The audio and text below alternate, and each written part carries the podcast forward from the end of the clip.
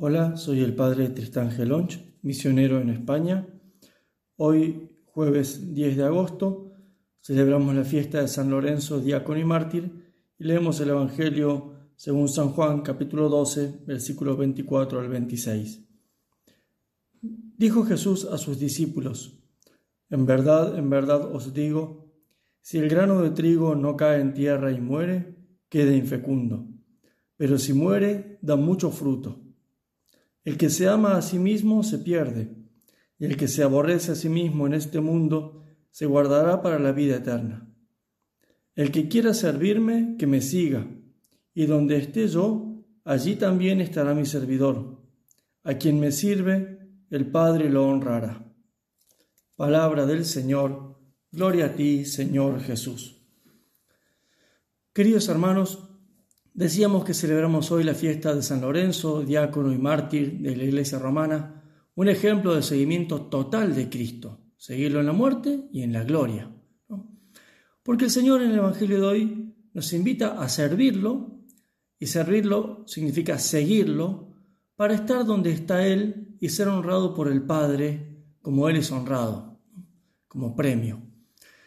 Todos queremos servir a Jesucristo, pero tenemos que confesar que a medida que se nos presentan dificultades, contrariedades, humillaciones, incluso el mismo temor a la muerte, nos frenamos, renunciamos, nos echamos atrás en el seguimiento de Cristo.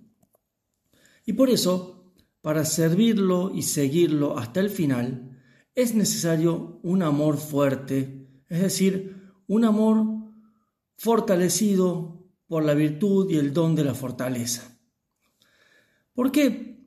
Como bien explica el Catecismo en el número 1808, la fortaleza es esta virtud moral, que también es un don del Espíritu Santo, o sea, está la virtud de la fortaleza y el don, que tiene como característica propia asegurar en las dificultades la firmeza y la constancia en la búsqueda del bien.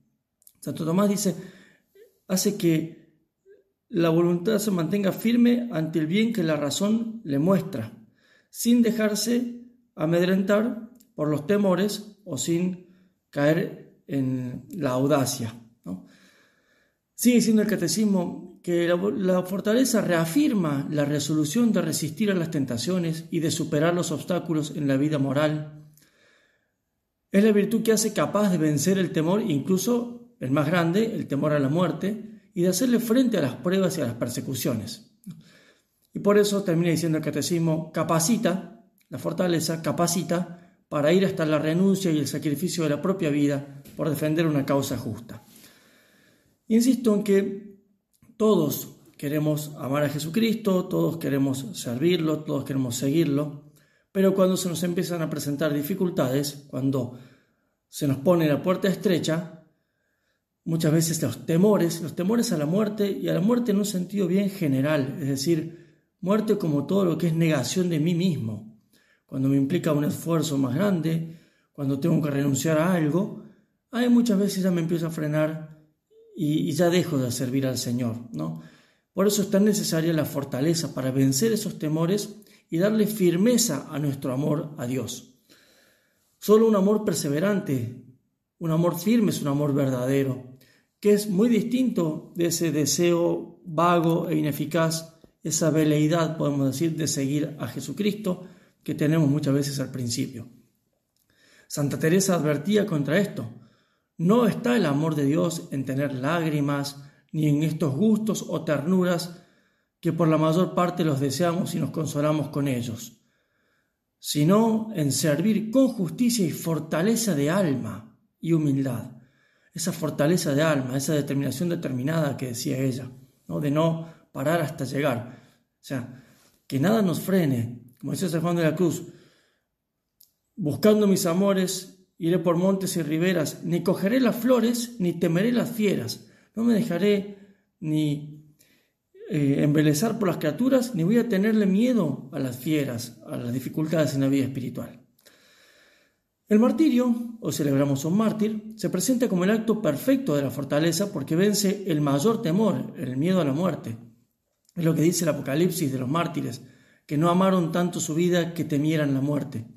Pero sin embargo la fortaleza también se manifiesta en lo ordinario, sobre todo en la fidelidad a nuestros deberes, en vencer esos pequeños temores a la muerte de cada día, ¿no?